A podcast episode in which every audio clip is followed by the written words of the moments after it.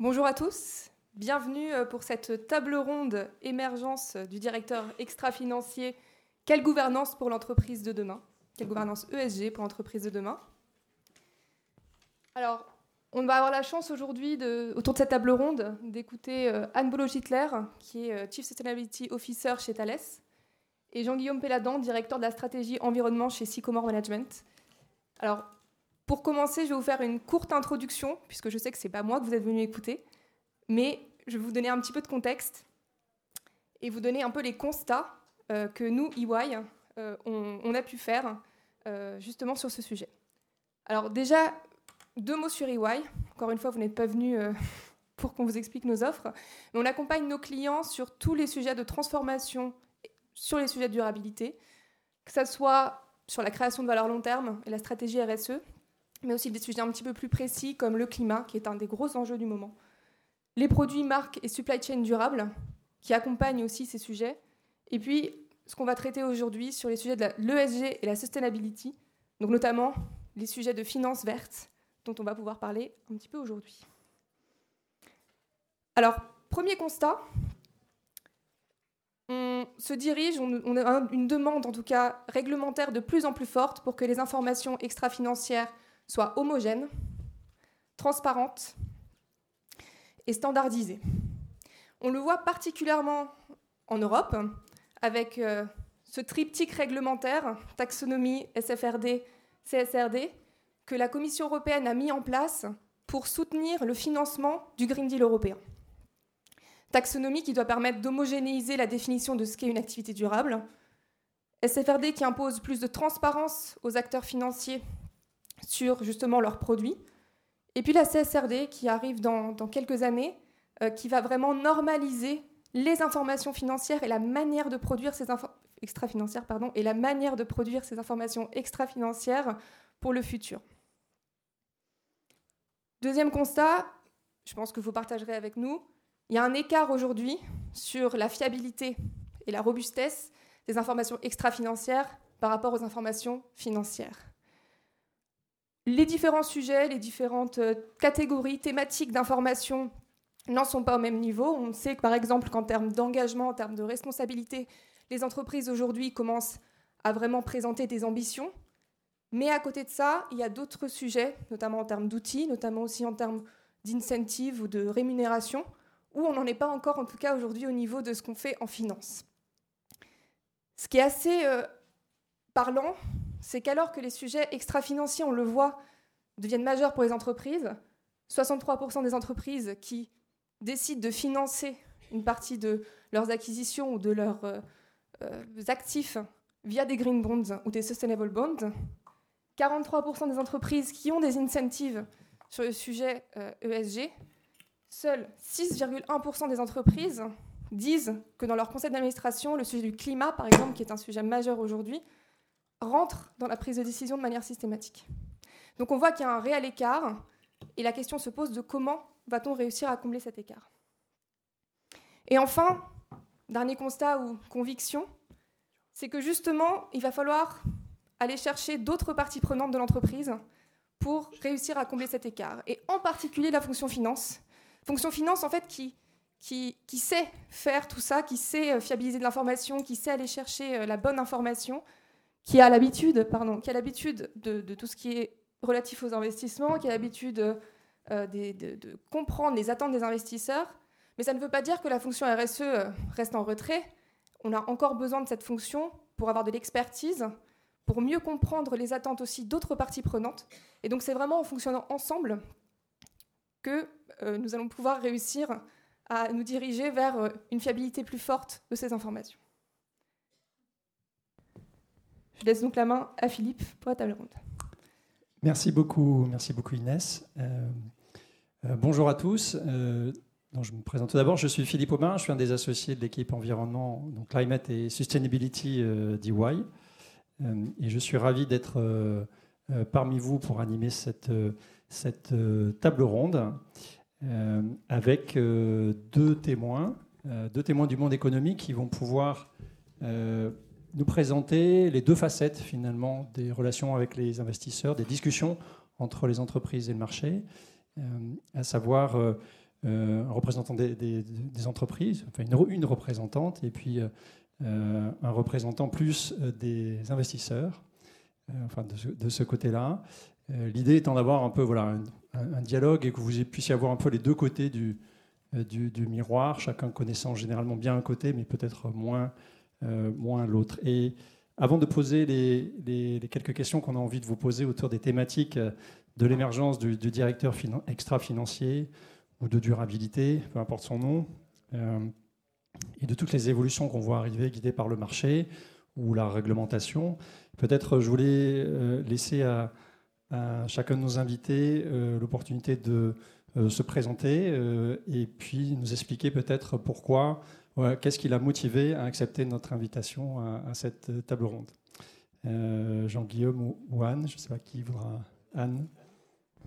Bonjour à tous. Anne Bologitler, je suis Chief Sustainability Officer de Thales, directrice de la responsabilité sociétale et environnementale depuis euh, le début de l'année 2022. Et ce, rôle a été créé à l'issue d'une réflexion en profondeur de Thales sur la problématique RSE et euh, sur des décisions de renforcement de la gouvernance et de l'organisation. Il m'a semblé euh, intéressant de partager avec vous euh, ces réflexions et nos orientations en matière d'organisation pour illustrer la difficulté pour les entreprises de se saisir de ce sujet. je n'ai moi-même pas d'expertise en matière de RSE. Le groupe a choisi spécifiquement un profil interne pour, euh, pour occuper ce rôle, euh, j'avais moi-même, au sein de l'entreprise Thales, une expérience davantage opérationnelle et stratégique, euh, sachant que pour Thales, l'un des enjeux majeurs, c'est l'enjeu de transformation sur ces problématiques de RSE qui, évidemment, ne sont pas nouvelles dans notre groupe, mais qui étaient auparavant essentiellement adressées d'un point de vue d'expertise et de communication, et qu'il s'agit maintenant de faire entrer euh, dans notre ADN collective. Merci Anne. Jean-Guillaume? Euh, Bonjour, Jean-Guillaume Péladan, directeur de la stratégie environnement de Sycomore Asset Management, qui est une, entreprise à mission labellisée Bicorp, gestionnaire d'actifs. Donc on gère l'argent d'investisseurs institutionnels en partie et aussi d'investisseurs particuliers. Et euh, je dirais, si euh, je suis là aujourd'hui, c'est parce que parler de l'extra-financier, en fait, c'est parler de toute la réalité. Parce que là, on est victime, je pense, collectivement d'une myopie financière. Euh, c'est comme un peu la, métaphore qu'il y avait à l'époque ou le développement durable, terme que j'aborde pour développer aussi ça, était l'équilibre entre l'économique, le social, l'environnement, qui est une conception complètement déconnecté du réel, où en fait il y a une réalité physique, c'est que euh, y a une planète sur laquelle il y a une petite couche euh, à la surface dans laquelle s'est développé le vivant. À l'intérieur du vivant, il y a une espèce qui est devenue une espèce, euh, on pourrait qualifier d'invasive, qui est l'humanité. Et dans cette espèce, elle a une partie de son temps consacrée à des activités marchandes et économiques. Euh, voilà, donc la hiérarchie, elle est vraiment comme ça. Il y a, l'environnement, après il y a le social, et puis euh, l'économique, c'est une petite partie du sujet. Et si je suis là, c'est donc de parler de euh, tout, le reste de cette réalité, pour moi, qui est, essentielle. Et juste sur mon passé, donc je suis ingénieur, j'ai passé beaucoup de temps aussi dans, dans le monde réel, on dirait, dans les déchets, dans l'eau, chez Suez, et puis un petit démarrage du Shift Project avec Jean-Marc Jancovici il, y a, il y a une douzaine d'années, et l'ADEME, et donc la finance maintenant.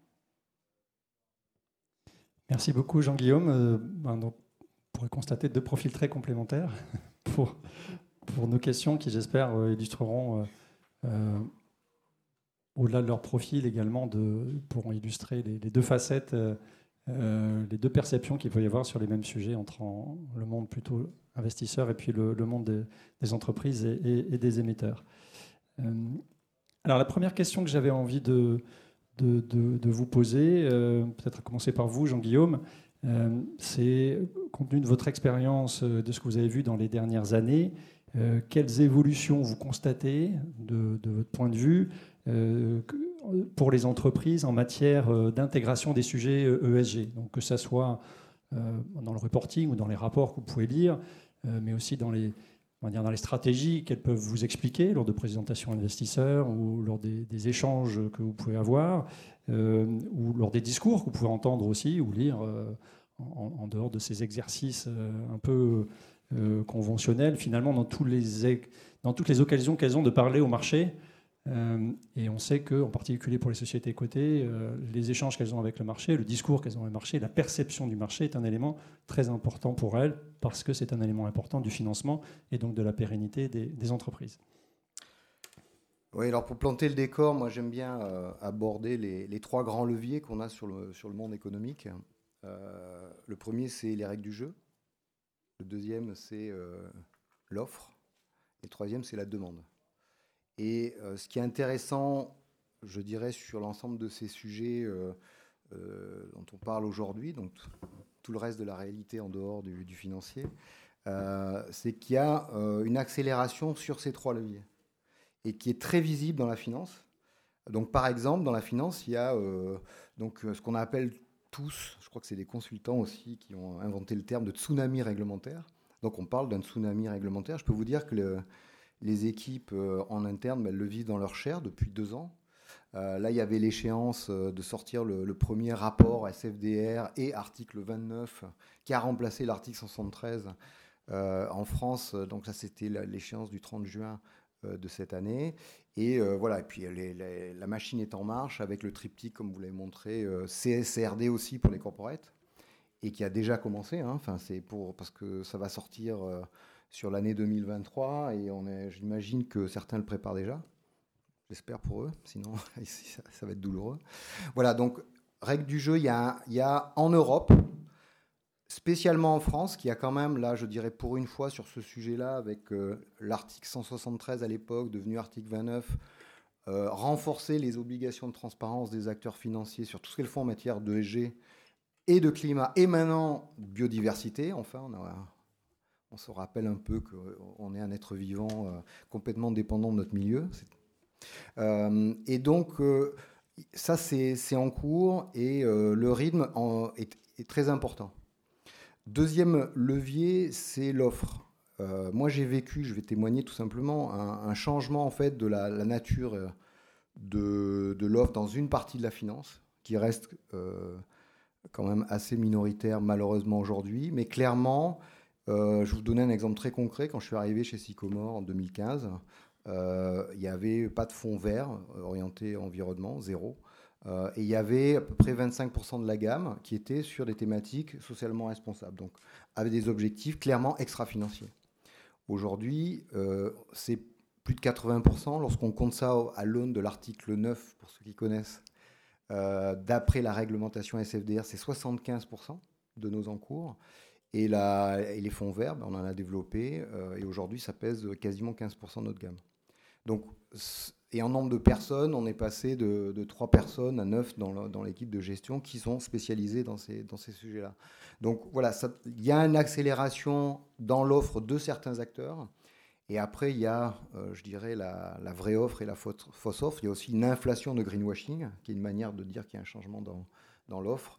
Tout le monde euh, est responsable, tout le monde est vert, une inflation avec des risques que prennent des acteurs hein, de se faire rattraper, par la patrouille, y compris par l'autorité des marchés financiers, ou euh, avec des, règles sur, ben, on ne peut pas dire n'importe quoi sur la neutralité carbone. Ok, on peut être euh, neutre en carbone au niveau d'une planète, euh, d'une civilisation, d'un pays éventuellement si on regarde. Après, un produit neutre en carbone, ça n'existe pas etc.. Et donc, transformation profonde de l'offre, que l'on voit aussi dans les labels, y compris dans la finance, parce qu'avant, il n'y en avait quasiment pas dans la finance.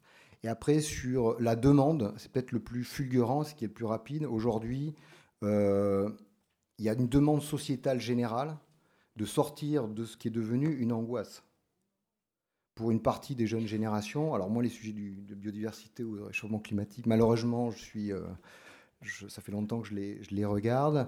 Euh, mais enfin, la prise de conscience est un peu plus euh, généralisée avec un élément nouveau qui apparaît, c'est la radicalité. Et qui est compréhensible, parce que euh, eh ben, les gens, ils n'ont pas envie, les jeunes, qu'on leur aurait volé leur avenir, et ça peut être tout à fait compréhensible. Et cette radicalité, elle va générer des turbulences et de l'injustice. Ok, il y a des entreprises qui étaient euh, gris, un peu marron, mais pas trop, bah, qui vont être jugées très marron. On va être dans la, caricature aussi. Et donc, on, est dans une Enfin, il y, a, le levier qui est le plus fort, c'est la, demande sur plein de sujets, mais ça, ça existe aussi dans les produits d'épargne. Euh, donc voilà, trois leviers, donc une accélération complètement réelle que l'on vit aujourd'hui. Merci Jean-Guillaume. Alors du point de vue de l'entreprise, euh, nous vivons également, euh, en tant que grande entreprise, la transformation du monde et, la transformation, la montée des risques. Et euh, je dirais le, fait qu'un certain nombre de questions qui étaient essentiellement dans le champ politique aujourd'hui deviennent, je dirais, rentrent dans le champ de l'ensemble de nos parties prenantes.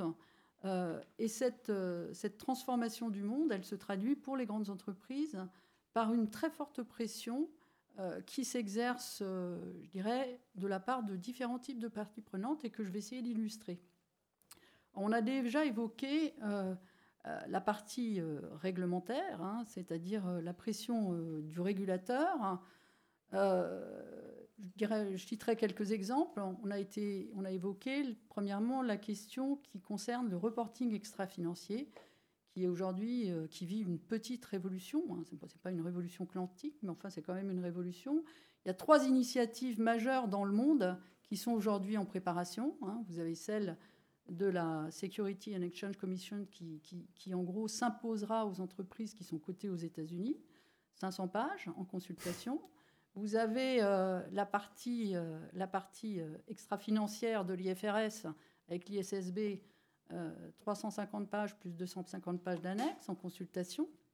Puis vous avez enfin, je dirais, l'initiative européenne euh, de CSRD. Là encore, 350 euh, pages plus 13 projets de standards, chacun entre 50 et 50 pages.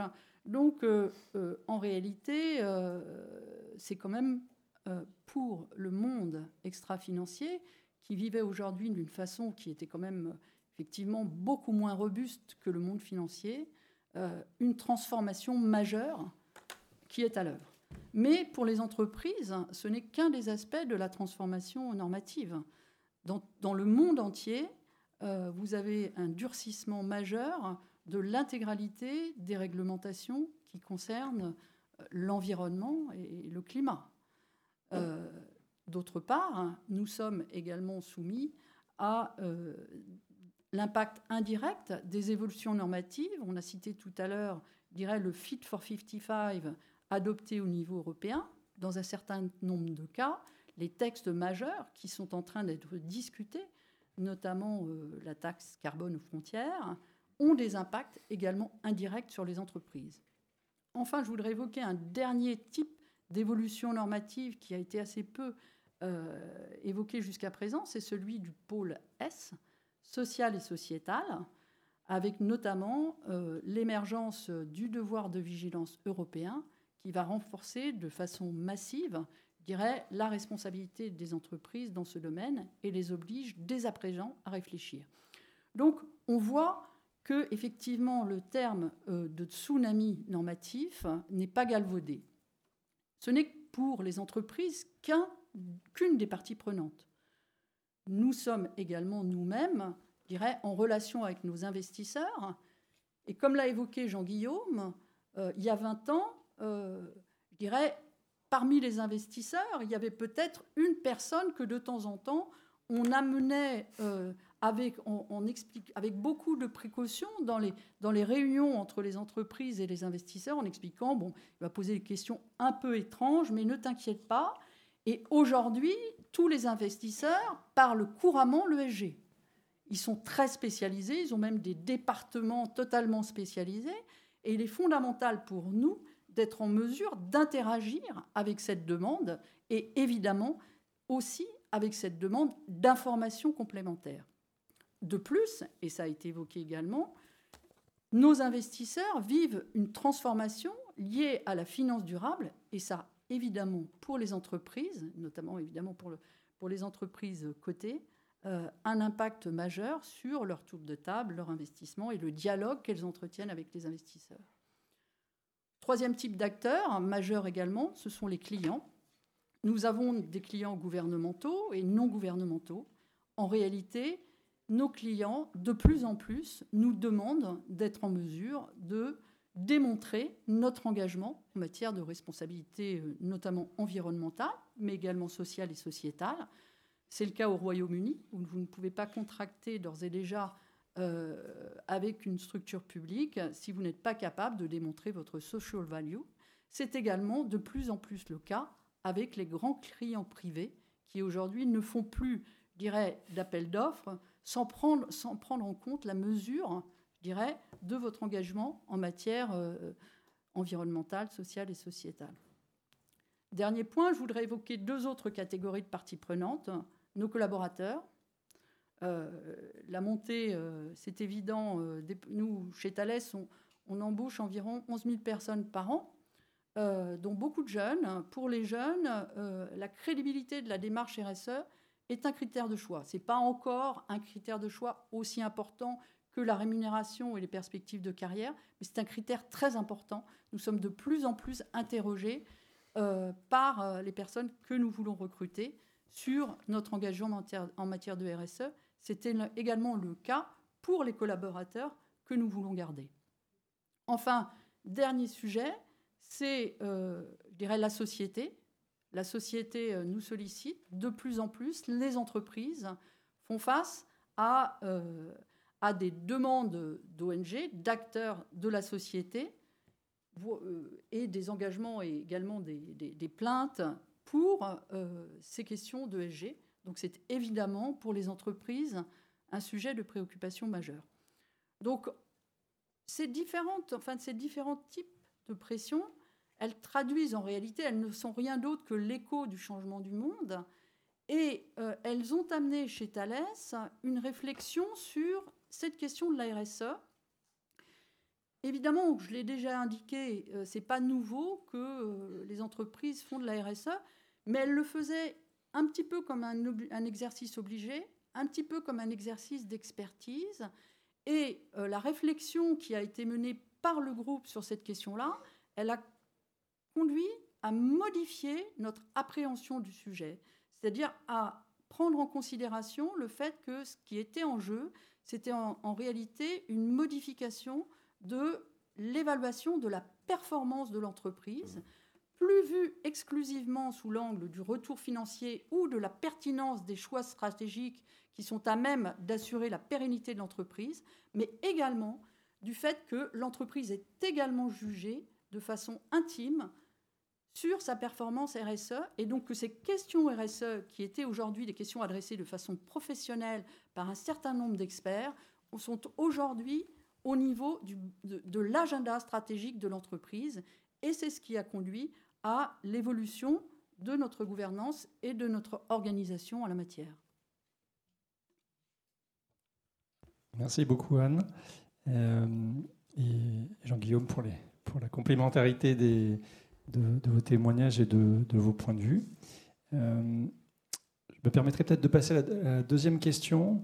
Euh, et puis aussi d'en profiter, je, voulais excuser aussi euh, Isabelle Spiegel de Vinci qui devait se joindre à nous et qui a eu un, souci familial de, dernière minute et donc qui, qui, est vraiment désolé de ne pas pouvoir, de pas pouvoir se joindre à nous, même si elle a, nous a communiqué certains éléments qu'on pourra peut-être partager avec vous, bon, qui sont de notoriété publique, donc il n'y a, pas de, y a aucun conflit, il a aucun secret industriel euh, là-dedans. Euh, mais euh, du coup, je vais partager la, cette question-là avec, avec Jean-Guillaume et Anne, si, si, vous le voulez bien.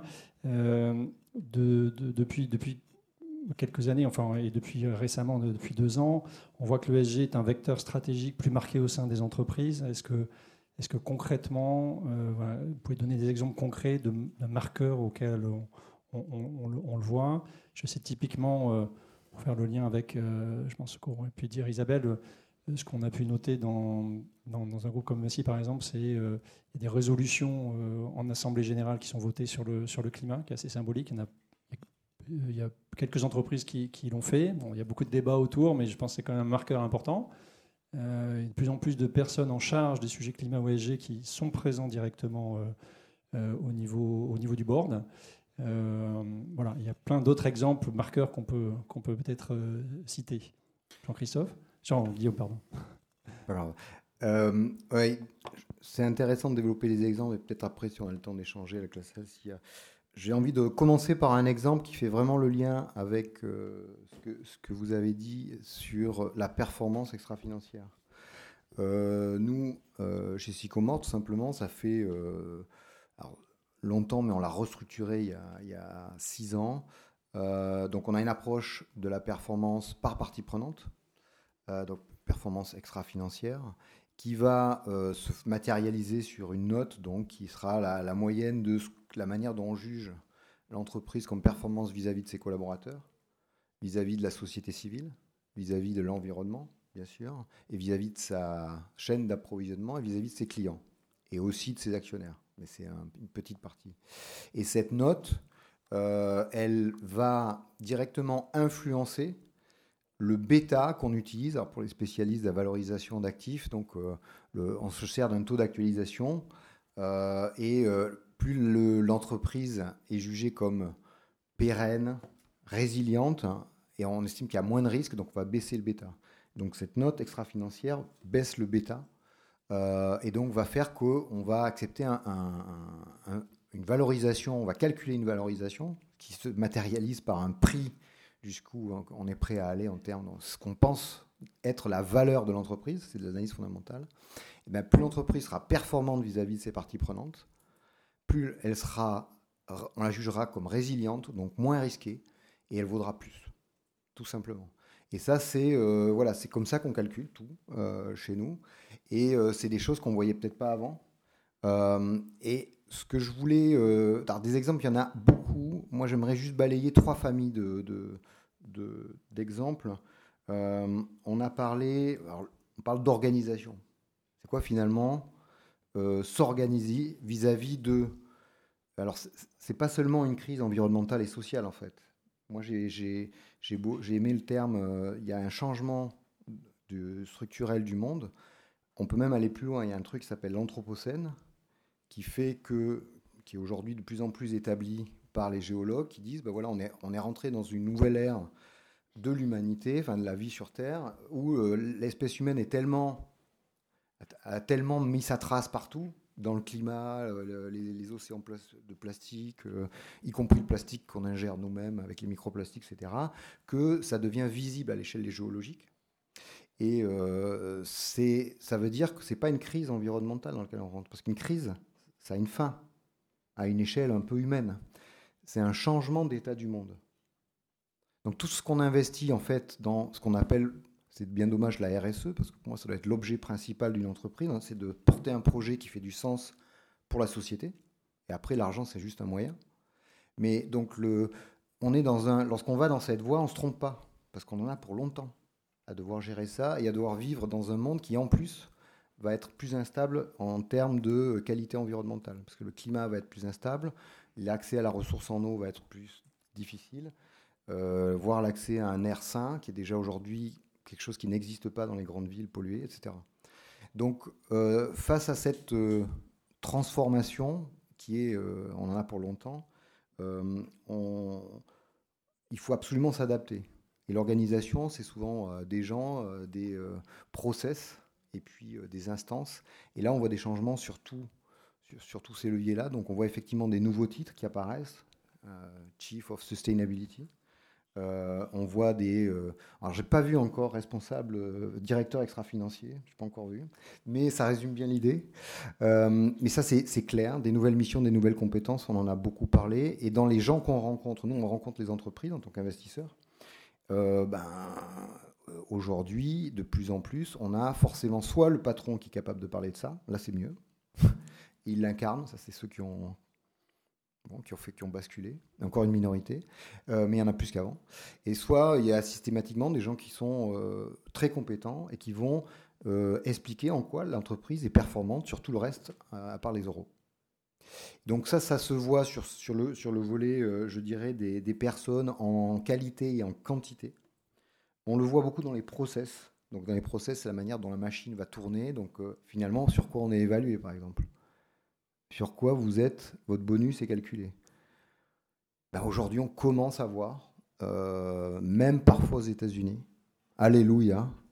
Euh, là-bas, c'est plutôt 5-10% de la rémunération variable.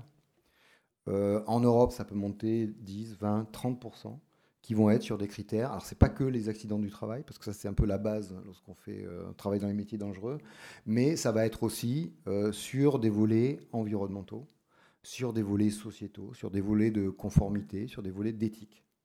Et ça, il y a une vraie tendance de fond qui s'observe donc sur toute la partie process. Alors, c'est pas que les indicateurs, mais les indicateurs, c'est euh, voilà, c'est souvent un révélateur de la manière dont on pilote la machine. Et euh, on voit des, euh, voilà, des, indicateurs qui sont de plus en plus pertinents, en tout cas nombreux, et ils sont surtout déployés, et parfois à l'échelle de l'ensemble de l'entreprise. Ce qui est beaucoup plus intéressant, évidemment. Et après, dans les, les instances, donc là on parle de, notamment de la gouvernance, donc il y a des lieux d'arbitrage. Et aujourd'hui, alors les chiffres que vous avez montrés sont intéressants, parce qu'entre la réalité de la diversité des boards, ou même des conseils d'administration, des, des, comités exécutifs.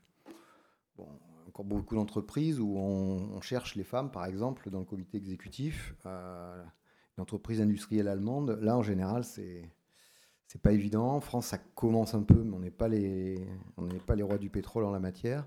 Mais on voit émerger quand même cette préoccupation de diversité. Et pourquoi? Parce que lorsqu'on est tous de la même origine, euh, du même genre, euh, de la même formation ou de la même nationalité, eh ben, on est forcément, on prend des décisions moins pertinentes. Parce qu'on n'est pas ouvert sur l'ensemble de la réalité extra-financière ou réalité tout court. C'est une évidence. Et ça, on le voit, donc plus d'instances, des instances qui ont plus structurées et qui ont plus de pouvoir. Avec encore. Donc ce changement, il est, euh, il est réel. Et après, il y a le domaine, je dirais, des, dans la finance, euh, qui est un peu mon, quotidien, mais sur les métriques justement environnementales, savoir s'il y a un business model, c'est vert ou c'est pas vert, c'est pas, pas évident. Euh, alors il y a beaucoup de choses. le bilan carbone, c'est très utile lorsqu'on est une entreprise euh, pour voir où sont ses principaux impacts. Nous, on en fait, etc. Et c'est la première démarche, c'est mesurer pour pouvoir gérer. Si on ne mesure pas, bon, on ne sait pas où agir. Donc ça, c'est bien. Après, euh, dans, la finance, on agrège dans les portefeuilles des, empreintes carbone qu'on achète à des providers et qui nous donnent des résultats qui sont euh, difficilement exploitables. Euh, par exemple, une entreprise comme Veolia va avoir une empreinte carbone beaucoup plus élevée. Pourquoi? Parce qu'elle brûle les déchets des autres, notamment, dans une de ses activités. Et donc, elle va avoir un scope 1, mais terrifiant, ou scope 2, euh, si on rajoute l'énergie euh, qu'il faut par exemple pour recycler des, choses. Et euh, alors qu'une entreprise comme, comme Google va avoir une toute petite empreinte carbone, parce qu'on n'aura pas mesuré comme il fallait. Et on se retrouve avec voilà, des outils qui sont parfois complètement à côté de la plaque. Et là aussi, il y, a une, évolution dans la, finance où on voit qu'il y a de plus en plus de rigueur qui est demandée à, des, à l'ensemble des acteurs y compris des, l'oligopole international des providers de, services financiers qui, euh, qui se trompent encore dans les unités euh, parce qu'ils oublient, euh, parfois ils se trompent entre les tonnes et les kilos, ou ils oublient de diviser par les ans parce qu'entre un flux et un stock, ils ne savent pas trop ce que c'est. Je caricature à peine. Mais on, voit, et pour donner un exemple, nous, on a, décidé il y a sept ans, face à la misère un peu des, indicateurs qu'il y avait dans la finance, d'avoir quelque chose de plus euh, robuste. Et on a créé euh, une métrique qui s'appelle la Net Environmental Contribution, qui n'est pas que climat, parce que si on si on n'est que climat, ben on, fait des contresens, et qui s'appuie sur l'énorme euh, quantité de savoir scientifique et de communication que font les entreprises, qui communiquent par exemple sur leurs produits sont, sont labellisés ou pas, s'ils sont avec tel niveau, s'ils vendent telle ou telle chose. C'est basé sur finalement l'empreinte environnementale, l'impact environnemental de l'ensemble des produits et des services. Et euh, on a montré que c'était possible. Aujourd'hui, c'est devenu une initiative collective portée par une société à mission et euh, qui, euh, voilà, qui propose à la finance un nouvel indicateur scientifique. Ça, ça n'existait pas il y, a, encore quelques années. Donc oui, l'ensemble de ces... Il y, a un vrai changement. Et après, il faut choisir aussi quelque part son rythme. et il y a aussi des difficultés, des entreprises qui sont plus ou moins piégées dans leur modèle économique Plus elles sont grosses, plus l'inertie est importante. Ça, c'est un vrai sujet. et ce qu'on voit bouger, c'est plutôt les entreprises de plus petite taille aussi, qui vont être plus à même ben, de, basculer. Merci beaucoup, Jean-Guillaume. Peut-être on pourrait passer directement, Anne, pour faire le miroir de la perception des investisseurs. Là, j'avais envie de poser la, dernière question, euh, savoir comment les entreprises justement euh, s'organisent en interne pour mieux intégrer ces sujets ESG euh, et répondre aux attentes, aux évolutions dont on a parlé précédemment. Alors c'est assez difficile hein, lorsqu'on s'intéresse sérieusement à cette évolution de, l'appréhension de la performance et qu'on a une grande entreprise présent dans de nombreux pays et avec des métiers et des business très différents, en fait, c'est une véritable gageure compte tenu de la multiplicité des problématiques RSE et du fait que au sein de chacune de ces problématiques, il y a en réalité souvent euh, des sous-thématiques extrêmement granulaires. Mm. Donc, euh, donc c'est assez délicat. Donc, je vais partager la façon dont nous, nous avons essayé de prendre le sujet il y a eu un renforcement de notre gouvernance en partant déjà du conseil d'administration avec euh, le, le, comité stratégique RSE du groupe qui a accueilli deux administrateurs, qui sont en l'occurrence deux administratrices supplémentaires sur, euh, pour examiner toutes les questions de RSE. Ensuite, euh, il y a eu deux mouvements au niveau exécutif, avec la, la création d'un comité stratégique RSE de niveau exécutif présidé par le PDG de l'entreprise et associant un grand nombre de membres du COMEX, entièrement dédié aux problématiques RSE, à la fois pour définir les orientations et également pour mesurer la façon dont nous sommes en mesure de mettre en œuvre les plans d'action pour euh, servir ces objectifs. Autre initiative au niveau exécutif, c'est que, comme je l'ai déjà indiqué, effectivement, euh, ces problématiques ne sont pas nouvelles pour les grands groupes, hein, pas pour Thales euh, non plus, et simplement, on a constaté qu'elles étaient souvent adressées un peu en silo, chacun dans son couloir, par différents membres du comité exécutif, direction des opérations, direction des ressources humaines, secrétariat général. Et donc, ce qui a été décidé, c'est de euh, confier l'ownership de cette responsabilité RSE à un seul membre du comité exécutif, le secrétaire général, à charge pour elle, en l'occurrence, euh, de se coordonner et d'assurer la coordination et l'animation de l'ensemble. Enfin, dernier point, c'est la création d'un poste de Chief Sustainability Officer, directeur de la responsabilité sociétale et environnementale, avec la constitution d'une équipe totalement intégrée sur l'ensemble du champ au niveau central corporate, qui est organisée euh, en trois pôles. Deux pôles qui sont des pôles d'expertise, respectivement dans le domaine santé, sécurité, euh, environnement. Deuxième pôle, plus dédié aux problématiques sociales, sociétales. Et enfin, un troisième pôle avec un certain nombre d'expertises transverses qui visent, d'une part, à appuyer la définition de la politique du groupe et renforcer les actions des pôles, et notamment en matière juridique, en matière de système d'information, parce qu'effectivement, il va falloir faire évoluer nos systèmes d'information euh, de reporting extra-financier, en matière de communication, en matière euh, euh, également de, reporting extra-financier. Donc voilà l'organisation centrale qui a été mise en place. Ce n'est qu'un des aspects du sujet, puisque nous, nous sommes guidés par notre ambition en matière durable, qui est de mettre notre technologie au service de la société et de maximiser l'impact de nos solutions euh, sur, euh, bah, je dirais, l'impact durable, notamment en matière d'environnement, compte tenu de notre capacité d'innovation technologique, mais également le fait que le deuxième aspect, c'est de mettre ces problématiques RSE, de le, de le, mettre dans notre culture et dans notre ADN et dans l'ensemble de nos process. Pour ce faire, on voit bien qu'on est dans un processus de transformation qui va durer euh, des années. Et donc, en parallèle de l'organisation centrale et de l'organisation au niveau, je dirais, conseil, ont été identifiés dans nos business, dans nos grandes fonctions au niveau comité de direction et dans nos grands pays, des correspondants RSE qui ont la charge, et c'est l'une des difficultés, d'adresser l'ensemble du champ de la RSE évidemment avec les acteurs euh, de ce champ et également de l'adapter à leur réalité. Hein. Il est certain que la problématique climat chez Thales, elle n'est pas la même dans notre euh, activité avionique, qui est totalement engagée, je dirais, dans la transformation internationale de la filière aéronautique sur euh, la problématique du carbone, que dans une activité comme une activité de sécurité numérique. Les problématiques ne sont pas les mêmes. Et donc, en gros, la difficulté que l'on a et ce que l'on cherche à faire à travers la création, je dirais, de ce réseau de correspondants RSE de haut niveau, c'est en même temps de faire en sorte de s'assurer que la politique du groupe sur les engagements du groupe qui ont été pris à moyen terme en matière de RSE, eh bien, on s'assure que les actions sont en œuvre pour les atteindre et en même temps de laisser la marge d'adaptation et de définition des priorités qui sont forcément euh, spécifiques à chacun de nos métiers et euh, chacun aussi de nos pays, puisque les problématiques peuvent être relativement différentes dans les pays. Donc nous sommes en train de, déployer, je dirais, cette gouvernance et cette organisation. Et voilà, je reviendrai peut-être euh, l'année prochaine pour vous expliquer si ça a bien marché. Merci beaucoup, Anne.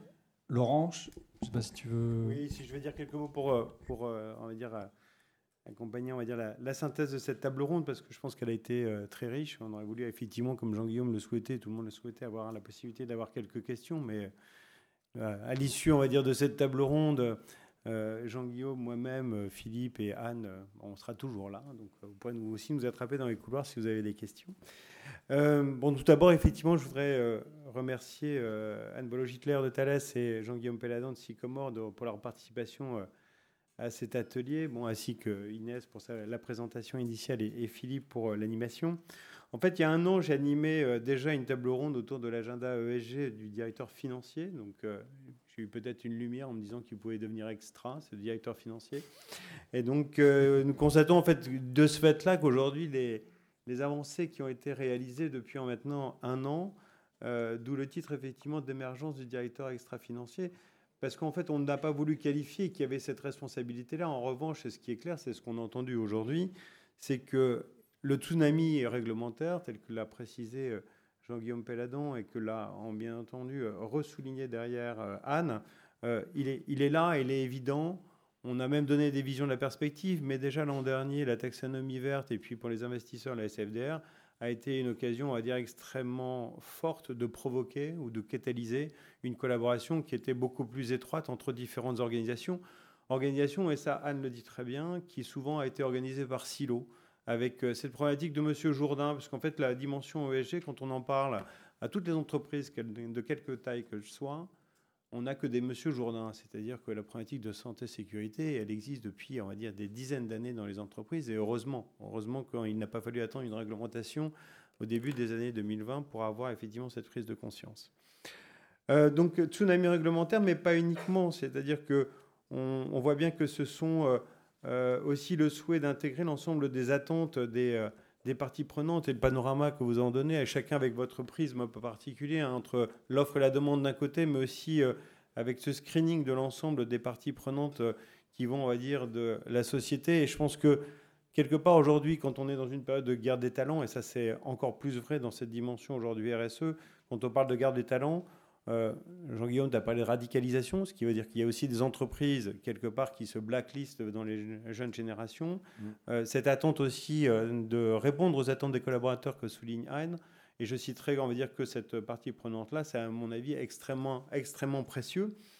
Mais c'est aussi, on va dire, dans le développement, et ça c'est bien illustré à travers la transformation sur la dimension RSE de, de Thales, l'intégration dans la stratégie avec cette remontée, on va dire, de, de, dire, de la prise de conscience euh, que l'ESG est un vecteur extrêmement important auquel il faut répondre de manière, on va dire, multiple. Et cette notion de multiplicité est aussi extrêmement précieuse à travers d'abord une gouvernance qui se met en place, qui permet de faire la synthèse par rapport à l'ensemble de ces silos, mais aussi la déclinaison au plus proche du terrain. C'est-à-dire que ces représentants ESG euh, euh, e qui existent effectivement sur le terrain sont aussi là pour déployer une feuille de route qui prenne cette cohérence. Et donc ça, pour nous, c'est extrêmement important. Euh, il y a un constat aussi, effectivement, euh, que, euh, qui est donné effectivement par, par Jean-Guillaume, c'est aussi sur les preuves qui permettent de montrer que cette prise en compte des dimensions ESG par les entreprises, elles sont faites avec beaucoup de sérieux. Et, c'est là où c'est important, c'est-à-dire que ces marqueurs, qui parlent d'ailleurs du sujet, qui est déjà un premier élément, est-ce qu'on en parle Est-ce qu'on le vit Est-ce qu'on le voit effectivement vivre? Effectivement, on voit de plus en plus de patrons maintenant depuis quelques années qui euh, incarnent complètement euh, la proposition de valeur ESG de l'entreprise. Alors, il y a des ESG Investor Day, et ça c'est très bien parce que ça permet justement de les voir en scène. Ce n'est pas uniquement un effet de communication, c'est aussi la possibilité de les voir en scène, mais c'est aussi de voir derrière ça, si derrière cette conviction personnelle, parce qu'il peut y avoir aussi des convictions personnelles, il y a aussi, on va dire, une maison qui s'est mise en ordre de marche. Et ça, pour le coup, c'est aussi euh, extrêmement intéressant de voir l'ensemble de ces preuves pour traquer, parce que tu as utilisé le terme, Jean-Guillaume, de greenwashing, pour traquer ce greenwashing, parce que le greenwashing n'est pas en train de disparaître. Et je dirais même que le greenwashing est en train de se professionnaliser. Donc, euh, je dirais, il faut être très attentif à ça. La réglementation, bien entendu, pourra aider, on va dire, à mieux lire, mieux dire, même si effectivement, euh, Anne, comme tu le dis, avec euh, les centaines de pages qu'il faut déjà lire, ça veut dire que quelque part, il y aurait des centaines de pages qu'il faudra écrire. Hein, je pense qu'on en est très sensible. Euh, il va falloir, effectivement, ça permettra de mettre, on va dire, des choses, des mots, et pas uniquement des mots, mais des, ces mots, on va dire, des faits. Et donc ça, c'est extrêmement important. C'est là-dedans, on fera le tri peut-être du greenwashing. Alors, de là à faire de la pub pour une maison de qualité comme EY, hein, hein, je ne vais pas rater la page de pub, Inès a commencé, je la finirai. C'est pour apporter justement cette confiance. Il y a effectivement qu'un pas à franchir pour conclure cette table ronde. Voilà, je voulais vous remercier pour votre attention. Je pense qu'il y a eu pas mal de choses. On a été très process. L'an dernier, on était peut-être euh, plus sur euh, l'action et l'incorporation dans le vécu. Mais en fait, on s'aperçoit depuis un an que la dimension devient tellement importante qu'il faut vraiment passer maintenant par un, un dispositif qui est vraiment processé. Merci beaucoup. Et on a réussi à tenir euh, dans le tempo.